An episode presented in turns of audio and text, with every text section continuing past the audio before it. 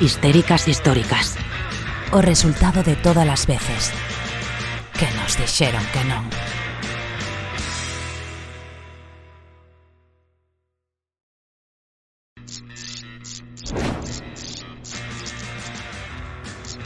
Pristila Entrevista.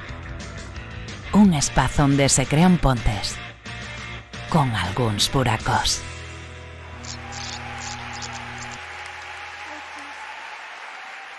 Boas, xentes histéricas e benvidas ao Aquelarre que normalmente semanalmente organizan as histéricas do vosso barrio, pero desta vez o organizamos de urxencia porque temos o privilexio de ter con nosotros eh, a Pam, unha invitada, unha convidada super especial eh, que, bueno, nos, eu pensei que remataba a tempada, que ia poder descansar, que ia poder estar tranquila en casa, pero cando xurden estas posibilidades, pois pues, evidentemente hai que hai que aproveitalas. Para min é, é unha honra que que histéricas e histéricas pois consiga ter a, a xente pois tan importantes.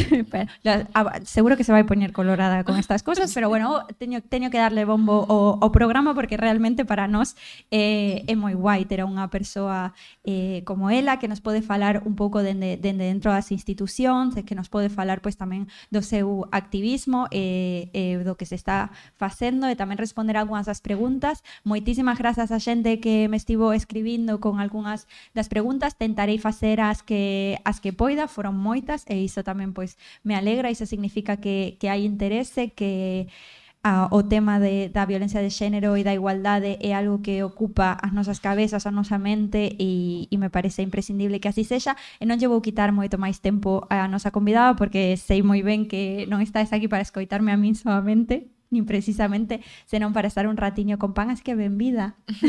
benvida, bueno, gracias a ti por convidarme. Eh, estou moi contenta de estar aquí. Que guai, ademais, bueno, un pouco en casa porque sei sí. que eres de Pontevedra sí, que Vigo que para unha pontevedresa Vigo é complicado, é complexo, pero, bueno. Pero sí, en casa. Ao final, ao final, en casa, sí. Claro. Ao final nos unimos, sí. nos derbis, esas cousas xa nos facemos. Bueno, eu son do Celta antes que do Depor, ah, iso é verdade. Ves sí. como xa estamos atopando cousas en común? Eso sí. Tamén é verdade que xa te estás metendo na primeira polémica de Bueno, polémica solventada. Vas a saco. Son do Celta. Vale, perfecto. Eh, y bueno, ¿qué tal que te trae por aquí?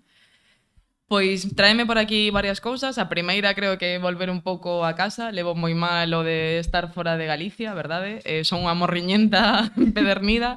eh, tamén porque visitamos unha, mm, bueno, un centro de emerxencia para vítimas de violencia de xénero, oxe, que, que hai en Vigo, que dos pouquiños que hai en Galicia que é público, porque a maior parte deles son, están privatizados, eh, tamén por unha cousa de partido, que temos un encontro mañá coa militancia, que tamén apeteceme moito, que fai moito tempo coa pandemia que non podemos facer algo así, entón, bueno, eh, o sea, que as, eh, as eh, túas eh, vacacións... estar con vos tamén, estar contigo, Cristina. as túas vacacións son como as miñas, que en realidad non eh, pagas, sí, eh non teño vacacións de momento. Non, coñecemos o concepto. Sí, non está previsto.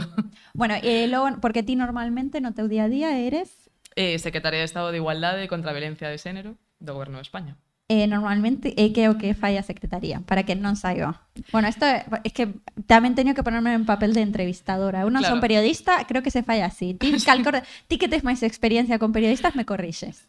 bueno, se foras periodista seguro que me estarías preguntando por cousas moitísimo peores. Plan titulares, sí, polémica. Sí, sí, que, bueno. Eh, que fai unha secretaría de Estado? É unha moi boa pregunta. Eh, Manel, que o meu xefe de prensa sempre di para explicar que é unha secretaría de Estado, que como unha vice feminista. Pero eu creo que, bueno, que igual iso é demasiado. É un pouco como se a ministra é a portavoz do ministerio, digamos, eu son como a que coas ordes da ministra, pois coordina as cousas que fai o ministerio, por dicilo así. Uh -huh. Sei, miro a miña xefa de gabinete que está aí. É así, é así xefa. eh, en realidade mm, teño un equipo moi moi grande eh, non só so que facemos é intentar como deseñar cales deben de ser as políticas de igualdade, non? Moitas veces con cousas eh, casos en concreto que temos que solventar e outras veces eh, cousas máis xerais. Causas en concreto, pois cando sorde a pandemia e estado de alarma, que facemos coas vítimas que están encerradas nas súas casas cos maltratadores? Esta foi como un caso a resolver en concreto, e había que deseñar políticas públicas que serviran para elas, e cousas máis en xeral, pois mm, imos pensar unha reforma eh, legislativa que sirva para derogar a reforma Gallardón da Lei do Aborto e regular as baixas por regras dolorosas, por exemplo, non? Bueno, porque o certo é que nestes últimos tempos pois temos moitas novidades legislativas, non? Sí, Nese sentido. Somos un pouco tamén históricas, histéricas. un pouco sí, ¿no? Legisladoras. Histéricas sí que vos chaman, iso, iso sí me consta, sí. e un pouco históricas estas leis tamén tamén o son, verdade? Sí, a nos gustanos moito dicir, aínda que a mí me dá bastante vergoña dicilo, pero está ben dicilo, que estamos facendo historia do feminismo. Eh, creo que nada do que fai este ministerio sería posible se non existira un movimento feminista super forte eh, neste país que fixo, non? Con todas esas mobilizacións do, da sentencia da manada, as folgas do 8M, que foran cousas como moi de sentido común que había que facer políticas feministas e que tiña que haber un goberno que apostara polas políticas feministas, pero sí, estamos un pouco pasadas de rosca coa cantidad de legislación que estamos facendo. Se pagan mal as políticas públicas feministas porque, bueno, eu eh, traballei con Viviana Ido, Mm. bueno, eh, bueno, traballei con Viviana Ido, era unha unha pringadilla do seu equipo, non? En, Seguro que en, en non. Mujeres, eh, pero aprendí moitísimo dela e sempre me deu a sensación que era unha excelente política a que se lle pagou moi moi mal o seu servizo. Crees que a vos vos vai pasar un pouco o mesmo? Sí, absolutamente. De feito, creo que hai unha cousa que, que está sendo bastante bonita, que, que Viviana eh, volveu outro día ao Ministerio, creo que por primeira vez, dende que deixou de ser Ministra de Igualdade, e foi un momento bastante especial, non? Cando se atoparon as dúas ministras de Igualdade que tivo España xuntas, eh, bueno, eles teñan moi boa relación, claro, porque elas, porque están sufrindo o mesmo tipo de cousas Incluso tendo presente que na época de Viviana as redes sociais eran un bebé, estaban en, aínda en pañais, non? E agora eh, as redes sociais pois, son eh, o lugar onde se moitas veces se decide eh, a opinión pública. É certo. Eh, bueno, o lugar onde sen dúbida pois, recibimos odio Bueno, pero é que, é, claro, é, é terrible porque para moitos moitas aínda segue sendo administrador miembros e miembras Hmm. despois de ser unha, unha muller que impulsou a primeira lei de violencia de xénero deste país que logo foi pioneira no, no resto do Estado e o mellor, pois, penso que con estas leis tamén vai pasar un pouco o mesmo, no? coa lei de, do, Total. do, do CSI Eh, e ademais me sigue parecendo, igual que a lei de violencia de xénero, igual coa lei do CSI, incluso coa lei do aborto, que a pesar de ser novedades legislativas e ser un avance, non son suficientes. No, totalmente, o sea, eu creo que estamos moi lonxe de poder dicir que temos todos os problemas solventados para as mulleres. O que sí creo é que estamos polo menos eh poñendo en riba da mesa eh que é posible facer políticas feministas, porque eu sí creo que durante moitísimo tempo, durante a década das políticas da austeridade, da crise, eh as políticas para as mulleres eran como a última a última cousa na lista, non? O sea, que primeiro estaban as políticas económicas, sempre se pensaba que as políticas de mulleres nunca podían ter, digamos, digamos, eh, cabida coas políticas económicas e creo que isto está mudando radicalmente. Eh, creo que a, a pandemia axudou porque conectou cun sentido común que xa dicía o feminismo que como a economía ten que estar eh, ao servizo das persoas, non? E creo que isto eh, bueno, pois conectou con cousas que levaba o feminismo dicindo moito tempo e creo que estamos noutra etapa nova agora para o feminismo. Te vexo super positiva, Pam. Bueno, eh, o me estás eh, vendendo porque es política e me tens que vender positividade. Son unha Ou é algo que no, te para a ti mesma para que... Exactamente. Hai unha cousa que di Caitlin Moran, que é unha escritora que me fascina, eh, que recomendo moito ler, porque ademais é moi graciosa, eh, que di que sempre hai que fingir hasta que sea cierto. Eh, eu penso que en xeral, en toda na vida, moitas veces fingir ata que pasa é eh, unha boa estrategia de comunicación na política, na vida e, eh, bueno, noutras cousas tamén, pero sobre todo canto ten que ver con creernos en nos mesmas, non? Eu sí que creo que as feministas sempre temos que enfrentarnos a unha tarefa moi complicada que é creer en nos mesmas. Eh, o Gallao vera moitos máis grupos de autoconciencia como había nos anos 70, vamos, eu precisaríaos. Bueno, eu son unha defensora ultranza dos círculos de... Bueno, de feito, un, un dos proxectos que, que eu teño o do Comando de Igualdade, pues, parte un pouco de eso, de traballar iso coa mocidade, ¿no? de círculos de autoconciencia onde teñan a voz, onde se escoiten, é absolutamente revolucionario. Como vamos de síndrome da impostora? Uf, eh, no sé quién está sentada en esta mesa mismo. o sea, eh, fatal, fatal, fatal. Lo llevo fatal. o síndrome da impostora para min é unha das cousas eh, bueno, sobre a que ademais gustaríame pensar moito cando remate a esta etapa en política, que agardo que se xa pronto, eh, porque os corpos teñen límites. Eh, bueno, ademais, creo que se me cruza moitísimo con que cando faz política e non tes un corpo normativo, nin un modo de vida que entra na norma, eh, digamos que, bueno, para min é durísima, a exposición pública é durísima. E eh, iso que eu non teño unha exposición tan grande como outras, non? Pero creo que que sí que, que sí que é durísimo. Levo bueno, mal. é que pagas moitas moitas cousas, non? Ser muller en política, Eh, ser bollera, ser gorda, sí, sí. O sea, como que yo tengo todo el combo. Sí. Me falta ser negra, pero... falábamos diso... pero sí. Falábamos diso nunha, nunha, das, nunha das charlas que fixemos sobre violencia estética e falábamos de como as persoaxes en, en televisión, en series así, solamente se poden permitir un eixo de discriminación. Sí. Pero yo, pode ser bollera, pero non pode ser gorda, bollera, de izquierda, sabes? Mm, é demasiado. Sí, e, sí. Eu, eu tamén me sinto así como un pouco co combo completo, rollo argentina, migrante, problema proletaria, es como, Sí, sí. bueno, un pouco mucho, Sí, pero bueno, aquí estamos, existimos parece ser. Sí, Nos dicen, sea, me dicen por pinganillo que existimos. Sí. Non sei, eu sempre me lembro que no, no Congreso, eh, que a verdade é que dicilo en alto é bastante ridículo, pero era verdade, cando era deputada, eh, adicaba bastantes tardes nos plenos aburridas, mm, pensando, en realidade, eh, bueno, non hai ningunha persoa migrante, unha ao mellor, e non, a lo mellor unha persoa racializada, eh, dende logo moitas menos mulleres que homes, eh, todas as mulleres a maior parte delas entraban dentro da norma, o sea, eran mulleres eh, con mechas rubias, con un tipo determinado de ropa, con un tipo determinado de peso, de maquillaje, de no sé qué, o sea, que en realidade como que saírse diso, eh, o sea, ser fea y estar en política, si eres mujer, es una putada. Polémicas declaraciones también. De- deben estar encantados los medios contigo, te sacan titular todo tempo. Nosotros vamos a sacar una de Reels impresionantes con estas frases maravillosas.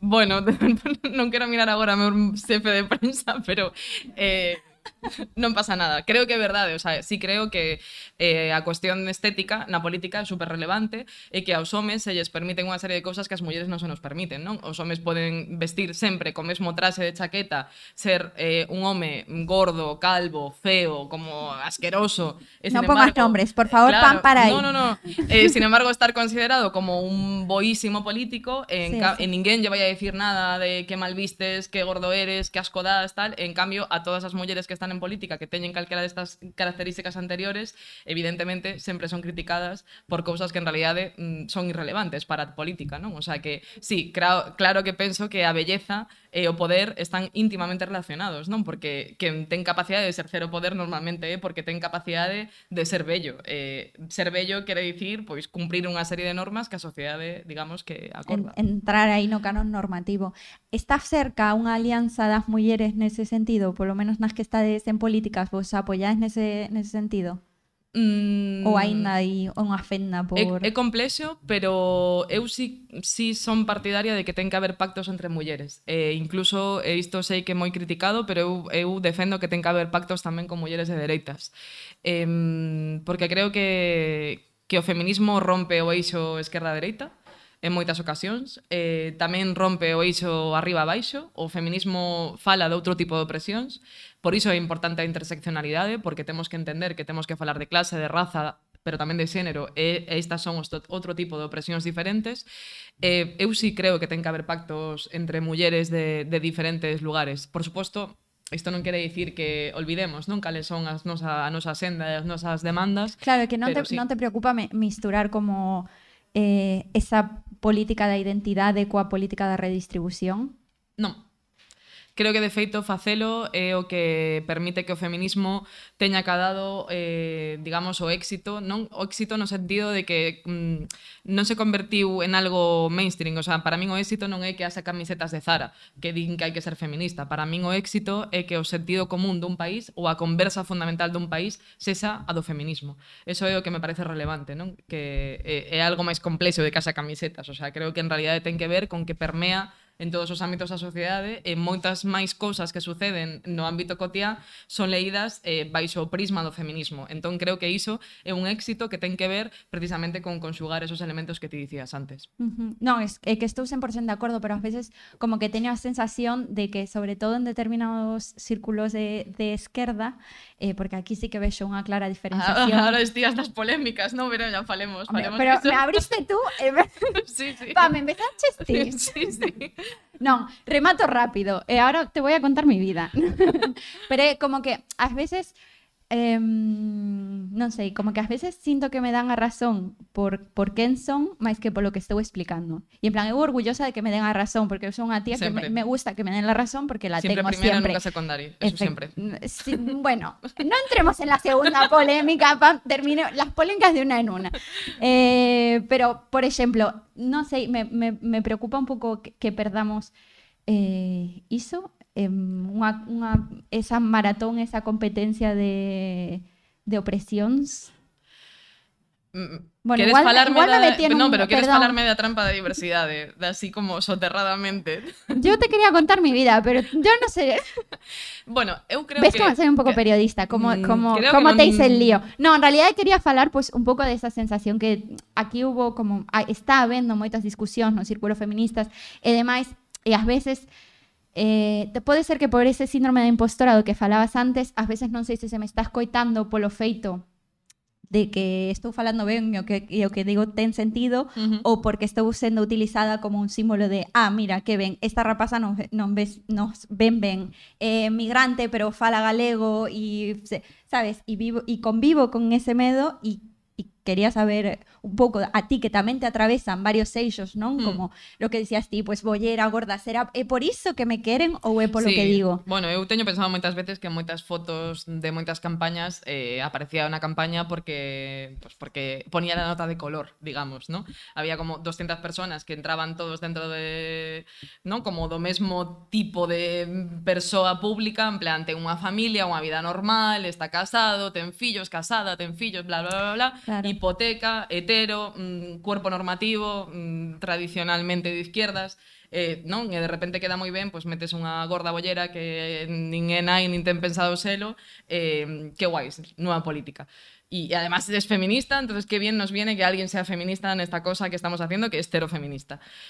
Sí, Pero eu tamén penso que iso ten que ser unha oportunidade que as feministas temos que, que saber aproveitar. O sea, para mí, eh, e volvo ao tema de antes, é un, pouco obsesivo, falo moito con Irene, pero creo que un dos temas máis importantes do feminismo é o poder. Creo que ten que ser un dos asuntos dos que falemos as feministas nos próximos tempos. E creo que precisamente entrar nos partidos e intentar facer feminismo, que sei que é unha cousa que xenera moito reseitamento en algúns círculos feministas, é importante, porque nós tamén, tamén temos que ter unha senda de transformación política que vai ligada a ter unha capacidade de, de poder. ¿no? Uh -huh. Entón, eh, sí, creo que ás veces entramos como cuotas, pero podemos ter capacidade de exercer poder tamén. E falando de poder, onde crees aí que, que, que estamos dirimindo, onde crees que temos que facer esa loita polo poder? Eu animaría a todas as rapazas novas a facerse mm, suizas, abogadas do Estado, fiscalas, eh, abogadas penalistas. Eh, creo que precisamos altos cargos do Estado e do Poder Judicial que sexan mulleres feministas. Faltan funcionariado feminista? Rotundamente sí. sí. É que Sí, outro sí. día escoitaba a Nuria Varela que dicía, bueno, temos unha, unha legislación bastante adiantada, Mm. se o comparamos, evidentemente mellorable, pero nos falta funcionario, nos falta funcionariado capaz de leválo a cabo. Para facer políticas públicas feministas, fai falla funcionariado feminista. Evidentemente, tamén ten que ver con quen se pode permitir estar unha serie de anos da súa vida sen traballar estudiando unha posición, non? Quen pode acceder á carreira judicial? Pois, evidentemente, primeiro é unha cuestión de clase, moi bestia, non? Que, que, que tipo de, de persoas poden permitirse estar cinco anos da súa vida sen traballar, eh, non? Vivindo, eh, aínda por riba pagando unha academia, presentándote unha vez tras outra, non? Que o opositor ten unha vida moi estresante, o sea, digo absolutamente en serio. O sea, todo o meu respeto no, sí, ás sí, persoas sí, sí, que opositan, sí, sí. creo que... A mis amiguitas, un beso. Claro, eh, as miñas o sea, tías, pero creo que noutros países eh, esto, eh, pois pues hai como unha escola non? De, para facer isto pública que está sufragada con cartos públicos. En Francia, por exemplo, hai algo deste tipo. Eu creo que en España debería de haber algo así eh, porque senón hai sempre un sesgo de clase brutal. A, o lumpen nunca imos ser altos cargos do Poder Judicial. Ou oh, pena, pero que é verdade. Yo quería a mí tamén encantaríame, pero, pero creo que eh, temos moitas menos condicións para selo. Eh, e creo que tamén hai sesgos de xénero, por suposto. Hai sesgos de xénero, porque sempre o poder eh, ten sido masculino e ademais machista.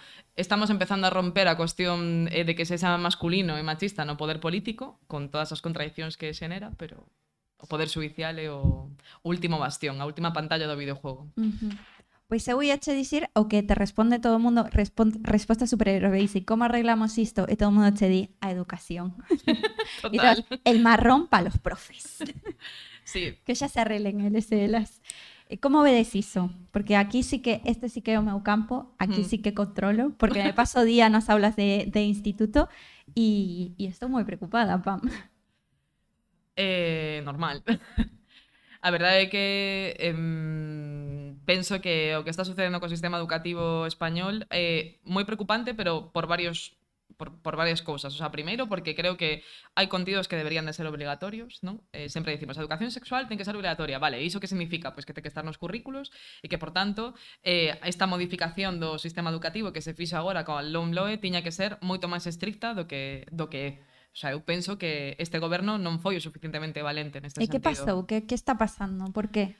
Bueno, pasou, por resumir, que o Partido Socialista ten 120 escaños e Unidas Podemos 35. Quero dicir que podo facer unha intervención super profunda sobre a opinión da educación pública, bla, bla, bla, pero creo que ao final o que sucede é que temos, eh, bueno, pois opinións distintas da obligatoriedade deste tipo de contidos, non? Eh, tamén porque hai unha parte da comunidade educativa que non pensa que os nenos e as nenas teñen que aprender, por exemplo, nocións sobre consentimento.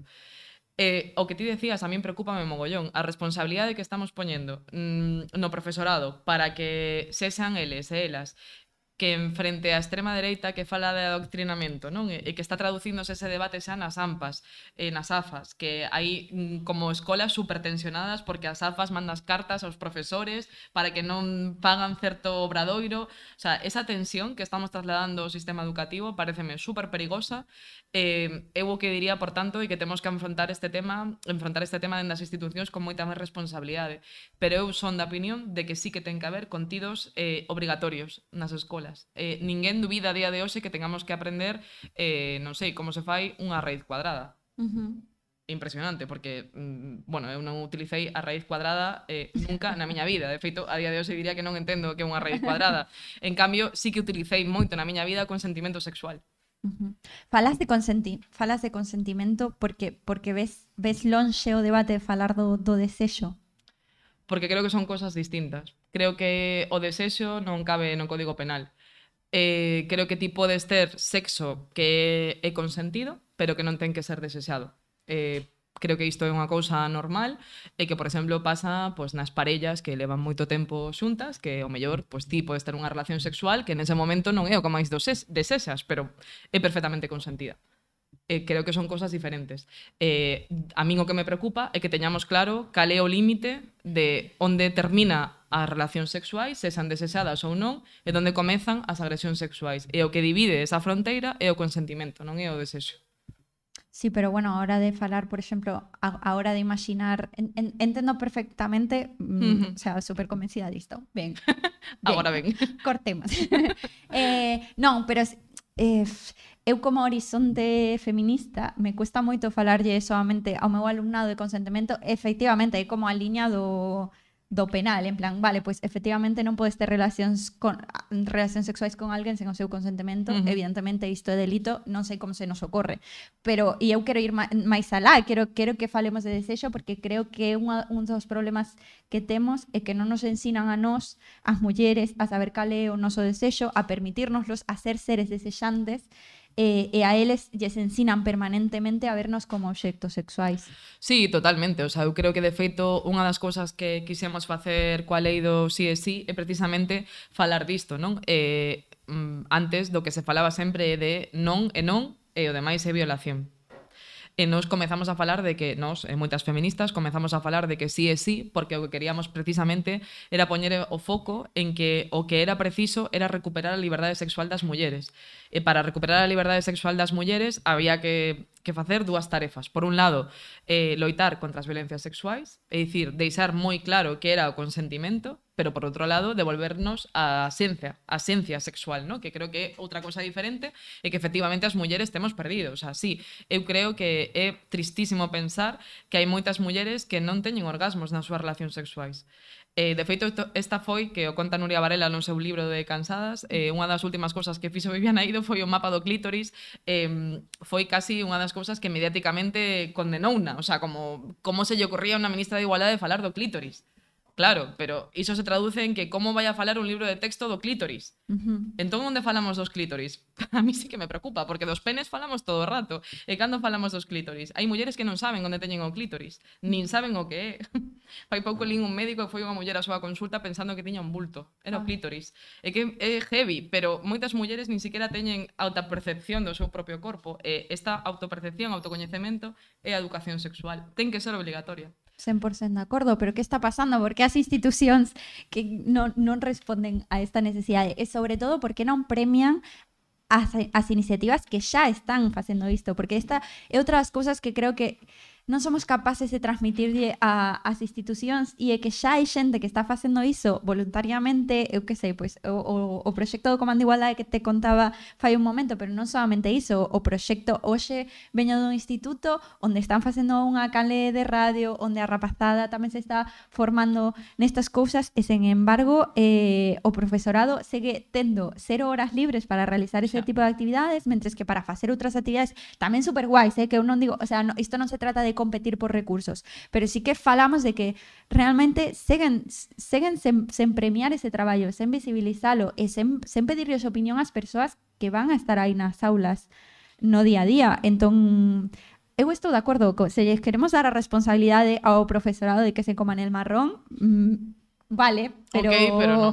claro, pero démosle algo para traballar, démoslle Non algo. sei, mm, eu eh, coido que, que unha das cousas que, que deberíamos de facer é intentar como levar o debate a un paso ma, un paso máis alá, non? Por que non queremos falar de educación sexual? O sea, que é o que está de fondo, non? Eh, eh, o rollo este do libro de Macarena Luna outro día. Mm. O libro que era un folleto, un panfleto do Concello de Sevilla, o sea, que nin sequera un libro de educación sexual, senón un concello dunha campaña, dunha campa campaña moi pequeniña que non é nada obrigatorio, o sea, unha cosa como de información para os profes que quise, o sea, nada, De que fala? Pois de que hai unha serie de roles e estereotipos que teñen os homes e as mulleres e que non están asociadas ao, aos seus genitales. O sea, unha cosa como de, de párvulo. Sí, como bien, decir, no como... hay cerebros azules y rosas. Sí, bien. No, claro, Hasta pero ahí. quero dicir que é de, de horario infantil, no sentido de que non só de que era un libro para nenos moi pequenos, senón que non, non é de Judith Butler, sabes? O sea, é unha cousa como, bueno, vale, estamos dicindo que ti, porque teñas eh, unhas un sanitais ou outros, non, non estás condenado a desenvolver unha serie de roles na sociedade.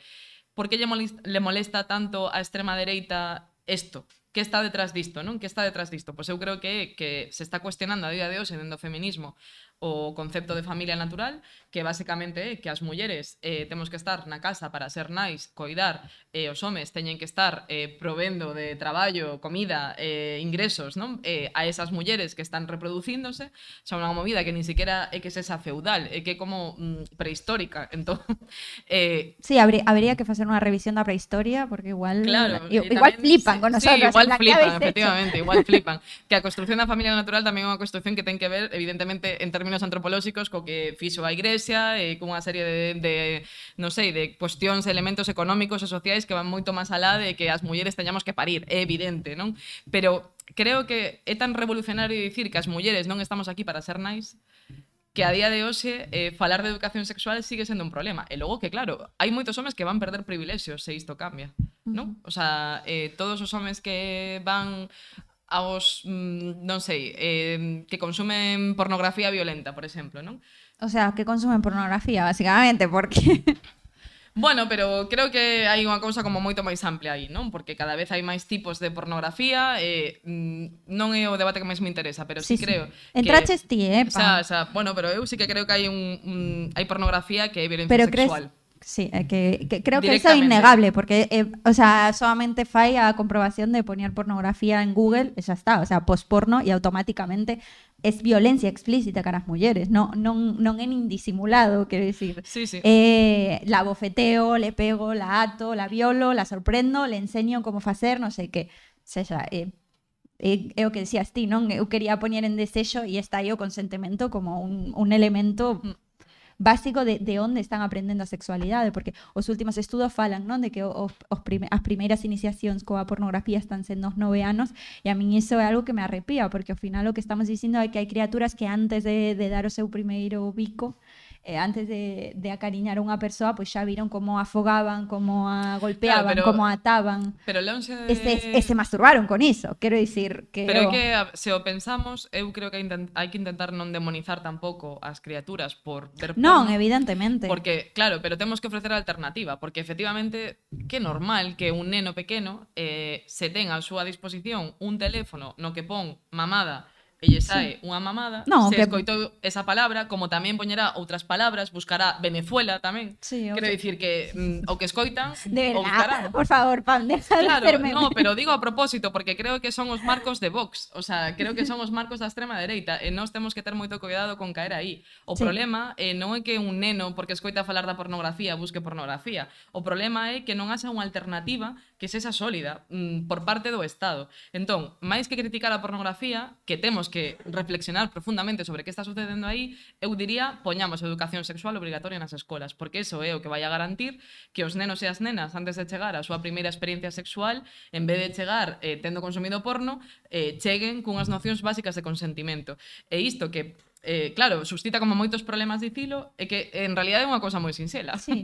sí, sí. o sea que mm, pero hai que ter moita vontade política e, e enfrentarse a todo este tipo de debates. E, por exemplo, recoñecer, eh, asumir que as, os nosos nenos e as nenas ven porno dende os oito anos. Pois hai moitos políticos que non queren recoñecer que iso sucede. Ujú, Sí, total. Bueno, y tampoco quieren reconocer que, rapa... bueno, un mato pon hablas rapasado de nenas e nenos de 15 a 6 anos e os seus pais creen que no, que eres absoluta... Sí, sí. No, y ellos están compitiendo a ver quién pierde la virginidade antes, porque o termo da virxindade aínda segue presente nas aulas.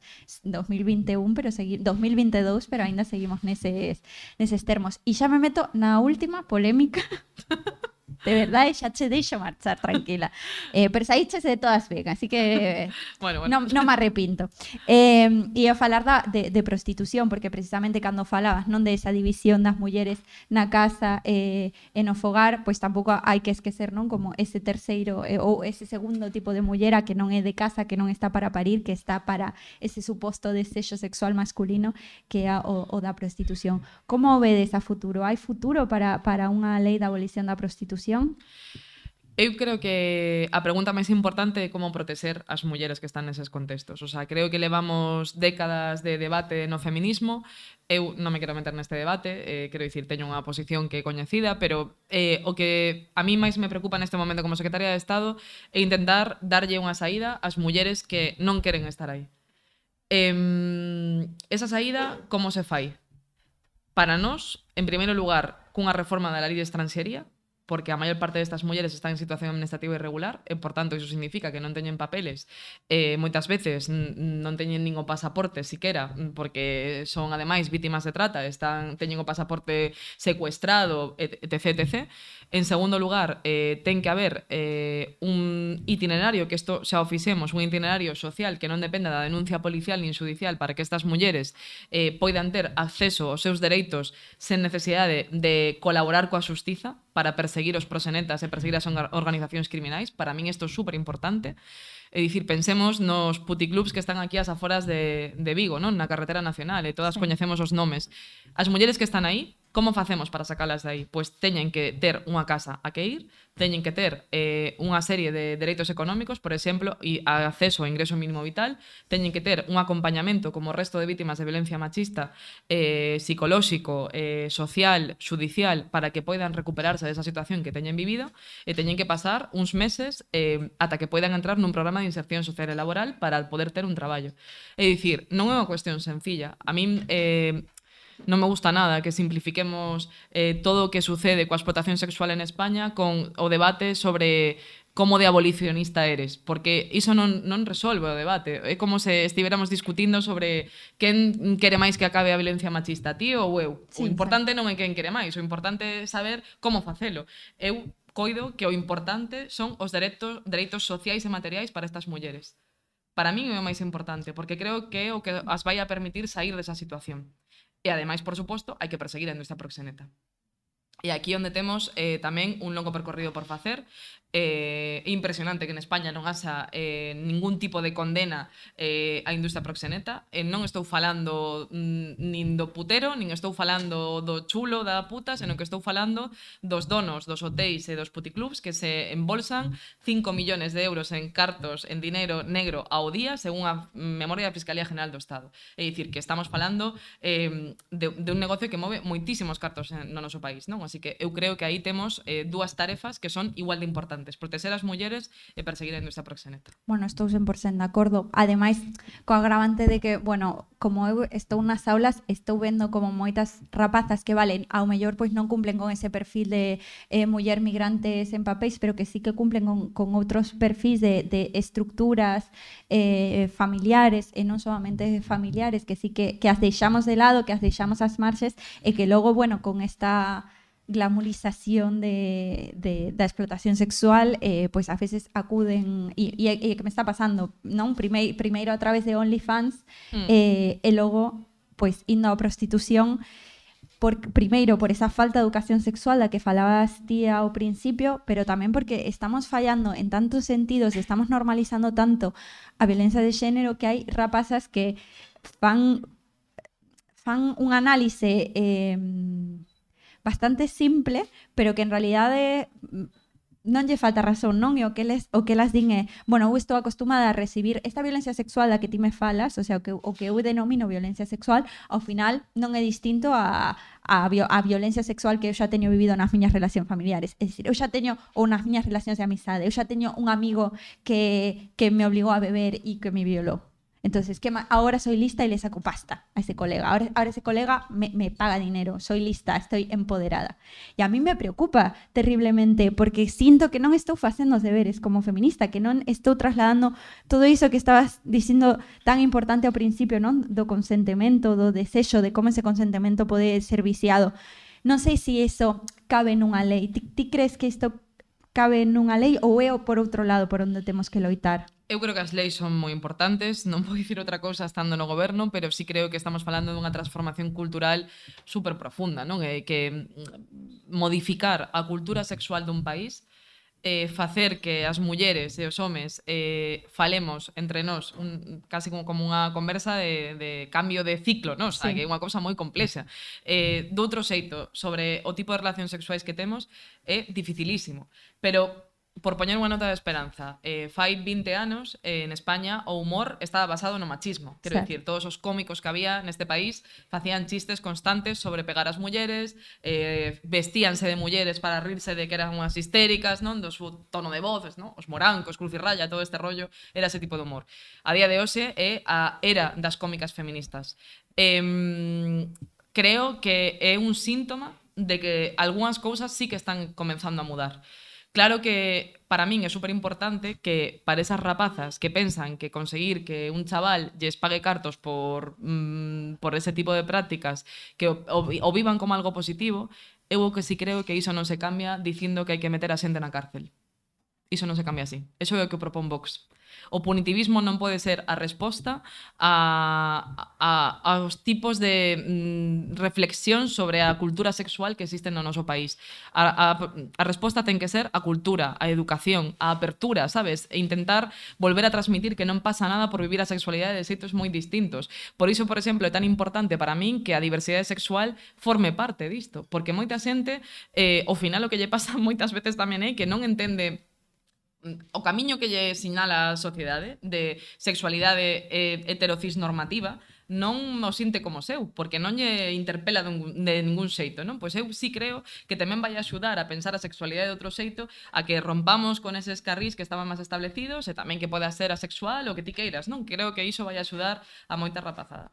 E dentro do, do partido tes estas conversacións, o sea, falades destes temas. Sí. Faz, faz moita pedagogía de, de partido, de, bueno, de partido ou de círculo? De... Mm, bueno, eh, a ver, eu creo que con Podemos pasou unha cousa bastante bestia que, aínda que, que moita xente non saiba apreciar, eu si sí, o digo con bastante, o sea, agora autoestima aquí arriba. No, eh, creo sempre. que... E el perro hasta abajo, esto es así. Siempre. Eh, creo que cando comezou Podemos era un partido principalmente de homes, eh, que hablaban en la política súper sesudos. Me he leído a Gramsci. ¿Tú te has leído a Gramsci? Porque si no te has leído a Gramsci es probable que no sepas analizar lo que está pasando en este momento en este país. Yo, a mí me da igual Gramsci, pero sí creo que Bueno, sucedeu... ti nombraches antes a Butler, o sea, Sí, que non vayas sí, de Claro, eu estudei filosofía, entón, bueno, pues es que teño aí unha deformación profesional, pero eh, sí creo que mm, a era dos señoros en política, tamén os señoros de esquerdas, mudou. E un dos primeiros partidos que foi quen de tomar unha decisión de xeito colectivo nun congreso cun proceso de primarias foi Podemos, porque eu sí creo que para as feministas é super importante eh, as estruturas organizativas. Cando non hai estruturas organizativas formais, hai nas informais, sempre. É dicir, se tienen tomas decisións nunha asamblea, as decisións se toman nas cañas. Sempre foi así, por iso as mulleres moitas veces éramos expulsadas da política, non? Por iso eu creo que mm, é unha boa nova E quizáis eh, curioso, non? Porque moitas veces os medios de comunicación din falta de liderazgo en Podemos, ahora en vez de Pablo Iglesias hai cinco mujeres de 30 años. E es como, claro, pero eso es guai. No es, no, no es un problema, es guai, porque resulta que agora as decisións podemos tomalas entre moitas tías moi novas, eh, quizáis eh, aínda estamos aprendendo a ser as que mandamos, pero mandamos. Esta é, é unha novedade, eh, é unha novedade que asa máis ministras que ministros, é unha novidade. Entón, sí, claro que temos estas conversas e moitísimas dúbidas, moitísimos debates intensísimos eh, sobre o papel dos homes no feminismo, sobre a lei trans, bueno, o sea... O sea, les tienes la cabeza así, muy bien, así me Sí, gusta. sí, sí. Eso es lo que pasa. Eso es lo que ten que pasar. bueno, non sei se alguén no público quere facer algunha pregunta, pois pode, podemos deixar este, este espazo para que comentedes o que, que irades. Si que vos instaría a aproveitar esta oportunidade, pero xa sabes que xa ves que Pam sabes, sabes a ir perfectamente de calquera aprieto. Entón, eh, creo que é unha boa oportunidade pois para poder compartir. Pero bueno, a xente lle dá vergoña. Na, na miña experiencia lle dá moita vergoña. Isto pode ter tamén que ver un pouco, non? Coa nosa formación, sobre todo se son sí. mulleres. Sí, sí, sí. De feito, unha cosa que nos facíamos antes ao principio no partido eh, era como controlar cantas mulleres, e desto eh, como cultura asamblearia, non? En plan, de cantas mulleres falan eh, ata que pide a palabra unha muller non lle das a palabra a un home. Pero creo que algunhas destas cousas funcionaron porque eu fai tempo que non me pasa que nunha asamblea de Podemos mmm, haya o típico machirulo que non que non deixa falar e tal. Fai tempo. Sí. Que, que, que pide primeiro a palabra para repetir o que... A mí me ten pasado outro día nunha clase que unha rapaza, porque eu preguntei, bueno, a ver, para na clase era unha clase así que digamos que se interrumpía moito, faltaba moita escoita activa. Entón dixen, a ver, que dinámicas se vos ocorren que, que están faltando nesta clase para que nos podamos comunicar. E entón levantou unha mano unha rapaza e dixo, é que falamos moito e non nos escoitamos. entonces eh, saiu un rapaz, tú calla, tú calla, si eres la que máis habla, pesada. Se que, ja, ja, ja. Bueno, entón levantou outra, a man outro compañero e entón lle dixen, bueno, a ver ti. E, e dixo el, Bueno, pois eu unha das cousas que creo é que nos escoitamos pouco e falamos moitísimo e entón claro, pois non somos capaces de escoitarte. E a clase enteira lle aplaudiu. Qué bien dicho. E yo sí. Lo acaba de decir ella, ¿no? E yo, pero Sí. es lo mismo que acaba de decir. É, é o mismo que acaba de decir a vosa compañeira. E ellos, hombre, ya, pero es que este es el puto amo. Y yo, bueno, esta es la radiografía de lo que está pasando. Sí, sí. Este es el problema. Sí, sí, totalmente. No los dejes salir del aula hasta que no. Y luego a la, a la chica, tú muy bien, tú sigue hablando, tú perfecta, tú bien. Eh, entón, bueno, para as rapazas que nos estean escoitando, eh, ah, e logo preguntei que porque a elas lles costaba máis falar.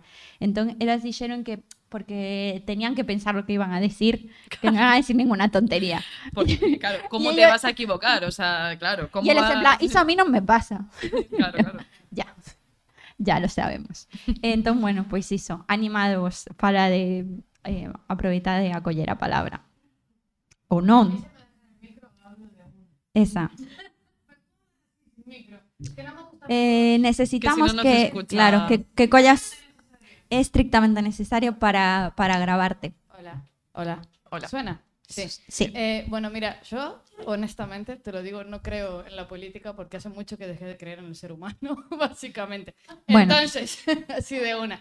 Lo que intento, lo que quería preguntarte es, eh, a mí el feminismo se me va cansando y se me va abriendo a medida que me pasan cosas, ¿no? Porque nunca te dejan de pasar cosas, es así. Entonces, quería saber de dónde sacas pues la fuerza para poder enfrentarte a todo lo que supone no solamente ser feminista, sino estar en la vida política, escuchar lo que tienes que escuchar, que tiene que ser terrible, más vivir con tu vida personal y diaria, ¿no? ¿De dónde sale pues esa, esa garra, por así decirlo? Eh, bueno, voy a la psicóloga, eso lo primero. Eh, eso que hace mucha risa, pero en realidad los problemas de salud mental en la política son un temita que, que algún día deberíamos de hablar muy en serio. No como en otros sectores que no hay ningún. Claro, o sea que sí, sí, no, no, no, pero como que se da por hecho que en política tú estás, eres, así todo el rato, ¿no? Eh, na- como que saltas de la cama, ¿no? Y estás fantástica como Beyoncé, pues tampoco. Eh, a ver, yo o sea, dos cosas. Una, porque la mayor parte de cosas que hago eh, las hace mi equipo, no las hago yo. Y eso creo que le pasa a muchísima gente que en política, que el presidente del gobierno quisiera que vierais la cantidad de gente con la que va. Sea, tiene hasta una persona que se sienta a ver si el atril está o el asiento está a la altura que él necesita. Entonces, creo que ese tipo de cosas son normales y, y que la exposición pública, como en una película, por no llevármelo a los ejemplos de la política, ¿no? O sea, en el cine, eh, una escena en la que una mujer se bebe una taza de café en una terraza en París, parece que solamente es una cosa muy sencilla y cuando ves el- lo que está detrás, pues 200.000 focos, 200.000 cámaras, el maquillaje, el tal, pues la política tiene mucho espectáculo. En este caso lo digo en el buen sentido. Y ahí hay muchísima gente que está detrás. O sea, para que yo viniera hoy a Galicia, eh, pues, han hecho un documento de prensa con los asuntos de actualidad, otro documento de datos con lo que estaba pasando en Galicia. Ay, han cerrado los que viajes, la agenda, un conductor, está mi jefa de gabinete que ha coordinado todo, está mi jefe de prensa que me ha cerrado los medios. Tengo mm, tres asesores, o sea, quiero decir que hay, hay como un montón de gente que además me aguanta y me cuida, porque yo, yo, tengo mis momentos de mierda, en plan que lloro y digo, pues yo no sé si compensa. O sea, claro que no. Porque si tú lees todo el rato en Twitter, gorda, hija de puta, fea, te vamos a violar, no sé qué, todo lo que haces está mal, no sé qué, uh, uh, es como, pues tú dices, joder, pues igual pues igual no quiero, ¿sabes? O sea, igual prefiero estar en mi puta casa. Eh, pero bueno, eh, a mí lo que me mueve en el fondo es que yo no quiero que ninguna mujer tenga que vivir las cosas que he vivido yo. O sea, sé que esto es como, tiene su parte mm, como muy de, que es muy millennial esto, ¿no? El rollo del individual- individualismo llevado a que pensar lo colectivo, pero a mí- Perdón, pero es muy radical, lo personal es político. Sí, sí, o sí. sea que también. Sí, sí. Es que a nosotras, ¿ves? Nosotras, de- de- para la balanza, nosotras, guapa, lista, feminista. Así tú te vas con esto también. No entres en No, no, Twitter. te- Pasa de Twitter, pam. Tú a ver histéricas históricas. y mm, bueno, alguien máis aproveita de agora que xa hubo unha valente. Pero no le... Mira que es- me parece que es argentina igual que yo. Si empieza a hablar no terminamos. Como ciudadana del mundo. Bueno, hablando de apátridas y de patrias y de Argentina, bueno, que, que, eh, ya que te preparaste unos datos de Galicia, ahora me siento fatal por no haberte preguntado nada relacionado con los datos. Eh, y- Déjalo, déjalo. Ups. Eh, na, como crees eh, este, este feminismo un pouco periférico, non? Porque eu sempre falo, sempre se fala de, de Galicia Eh, cando se fala non deste feminismo centralista ou deste feminismo europeo occidental eh, me, di, me, me di moito así nos obradoiros non? Eh, cando eu eh, fago algúns eh, algúns formación sobre teoría feminista. Ujú. Entón te din, claro, e por que no algo de siem- sempre no, nos programas nunca dá tempo a, a todo, porque realmente eu sempre digo que de un contexto como xeral, porque é imposible que en 15 horas ti deas toda a historia, séculos e séculos de historia feminista. E entón eh, sempre digo que bueno, que hai cousas que faltan, que é moi minoritario, que son autoras escollidas e que non representan todo. E entón che din, jo, pois a mí eh, eu creo que o que falta é feminismo asiático, ou hai, hai algo de feminismo africano habría que meter aquí. E yo, de verdad non sabéis cuenta que lo que falta aquí é feminismo galego? Que non nomeo a ninguna autora galega e esta vez na Galiza. Como ves? Eh, eu creo que tamén tamén temos algo de periferia que non somos capaces de bueno, de, de entendernos como periferia. Igual eu como son de Latinoamérica o, o vexo máis, non me, me pasa o contrario. Ti crees que, que hai que hai diferencias?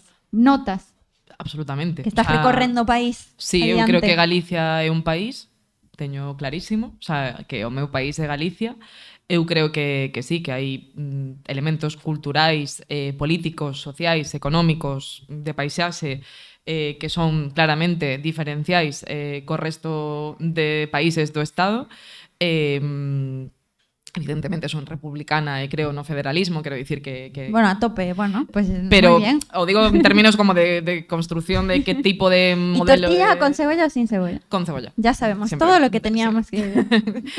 Eh, pero creo que mm, creo que moitas veces Para min, sí que creo que hai feminismo galego, iso primeiro. Eh, creo que non hai máis que botar unha ollada, por exemplo, que se está facendo nas universidades. Eh, non? No plano académico creo que hai moito feminismo, polo menos na Universidade de Compostela, que é a que coñezo un pouco máis, eh, sí creo que hai moito feminismo. Na Facultade de Bellas Artes de Pontevedra, que tamén a coñezo moi ben, eh, aínda que son Bellas Artes, eh, hai moitísimo feminismo, o sea, é como é impresionante.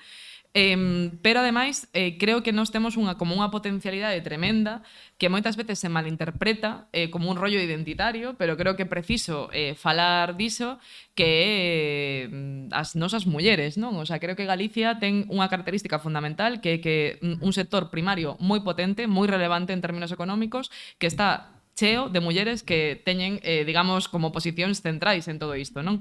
Eh, non solamente son as mariscadoras ou as mariscadoras ou as redeiras ou que sexa, non, estamos as falando... As mulleres con bata, non? Todas. Claro, sí, efectivamente. De feito, eh, cando me preguntaban en Madrid, que opinas de que haxa dúas manifestacións o 8M? Eu sempre respostaba, bueno, eh, es que hai moitos tipos de formas de manifestarse o 8M. Eu, eh, un dos anos das folgas, estiven aquí en Vigo, eh, era brutal ver que aquí non se colgaban maldís, aquí colgábanse batas. Entón, creo que hai moitos tipos de feminismos, eh, hai un tipo de feminismo galego que eu creo que, que bueno, que tamén ten a súa propia xenealoxía, eh, creo que tamén houve movimentos queer moi interesantes en Galicia, e eh, iso tamén eh, creo que temos que poñelo en valor. Te, se terías que nomear algunha histérica histórica galega, se che ocorre aí algunha? Unha histérica histórica galega, como de histórica? Histórica viva ou histórica como ti queiras. Nun, noutras edicións temos preguntado, nos dixeron a, a miña boa. E a mí esa resposta me encantou, pero agora xa non a podes dar ti. No, no, porque xa non, ademais non era galega, a miña boa era de Lanzarote. eh, Bueno, eu diría que Elisa e Marcela son dúas histéricas históricas eh, absolutamente referenciais, non? Non me gustou nada a peli de Coiset, pero... Pero a da panadería... Viches a, a obra sí, da panadería? Sí, moitísimo mellor. eh, pero creo que sí que son absolutamente referenciais para nós porque creo que ademais fala de, bueno, pois de desgraciadamente, aínda que xa nos podamos casar as mulleres, eh, moitas das cousas que lles pasaron a elas seguen a pasarnos a nós, non? Así que creo que sí que son as miñas históricas histéricas de referencia galegas. bueno, sinto moitísimo que non temos falado, por exemplo, das mulleres lesbianas ou bisexuais, que sería un tema moi interesante que neste programa tocamos. Eh, tampouco falei da, da ESAD, que eu non sei se estás ao tanto da, da situación da ESAD, pero sí que me tería gustado falar máis tempo contigo diso, pero non podemos preguntarte todo. Vamos. non. E xa levamos un bo rato, eh, así que nada, agradecerte moitísimo, moitísimo, moitísimo de verdade, eh, de corazón a nivel persoal, pero tamén detrás de, de todo, con, con todo o equipo que teño detrás, non? Que, que veu aquí a, a estar un ratiño contigo e creo que nos compensou 100%. eh, así que moitísimas grazas, de verdade, sei que as vosas axendas son un no parar e que agra terías agradecido moitísimo ter este tempo para estar tranquila, ler os dados ese todo teu no, equipo para, e tal, para pero... Nada. O sea, para min este ratiño eh, agradezvolo eu a vos porque tamén me, me resitúa. É moi importante resituarse en política, así que grazas a vos. Bueno, a pues con eso. Cristina. Grazas. grazas. E ademais aprendeu o meu nome. Estou emocionada. Nada, eh, moitísimas grazas, moitísimas grazas ao público que veu hoxe presencial nesta sesión de emerxencia que vos convocamos aquí para este aquelarre de emerxencia, eh, tamén a, a todo este equipo que está detrás, eh, a Franco, a Adrián, a Marti, ao UF, por deixarnos este espazo maravilloso cheo de historia que un día de verdade que vos debo un programa falando da historia do UF porque ten tela e porque é un sitio histórico de, de histérico histórico, a verdade, é un sitio moi histérico histórico. Entón nada, xa falaremos eh, diso, pero agora xa non vos roubo máis tempo porque vos prometín que nos íamos de vacacións e que vos ia deixar este tempiño eh, para vos, pero xa sabedes como somos as histéricas, que se nos van ocorrendo cosas sobre a marcha. Eh, mil grazas eh, de verdade a todas as persoas que viñetes hoxe aquí, as que nos seguides polas redes, as que apoiades este proxecto que sabedes que nace da, da vontade de que haxa máis histeria de que haixa máis feminismo e de que as mulleres collamos o micro, aínda que sexa para, para equivocarnos, para rirnos, para charlar e para, e para debater e para disentir tamén, pero dende, dende os coidados, dende a escoita mutua. Eu creo que, que iso é a proba de que o feminismo ten moito futuro eh, agradezo moitísimo que dende as institucións haxa feministas que se senten a falar con coas histéricas do vosso barrio. Así que moitas grazas e ata a próxima.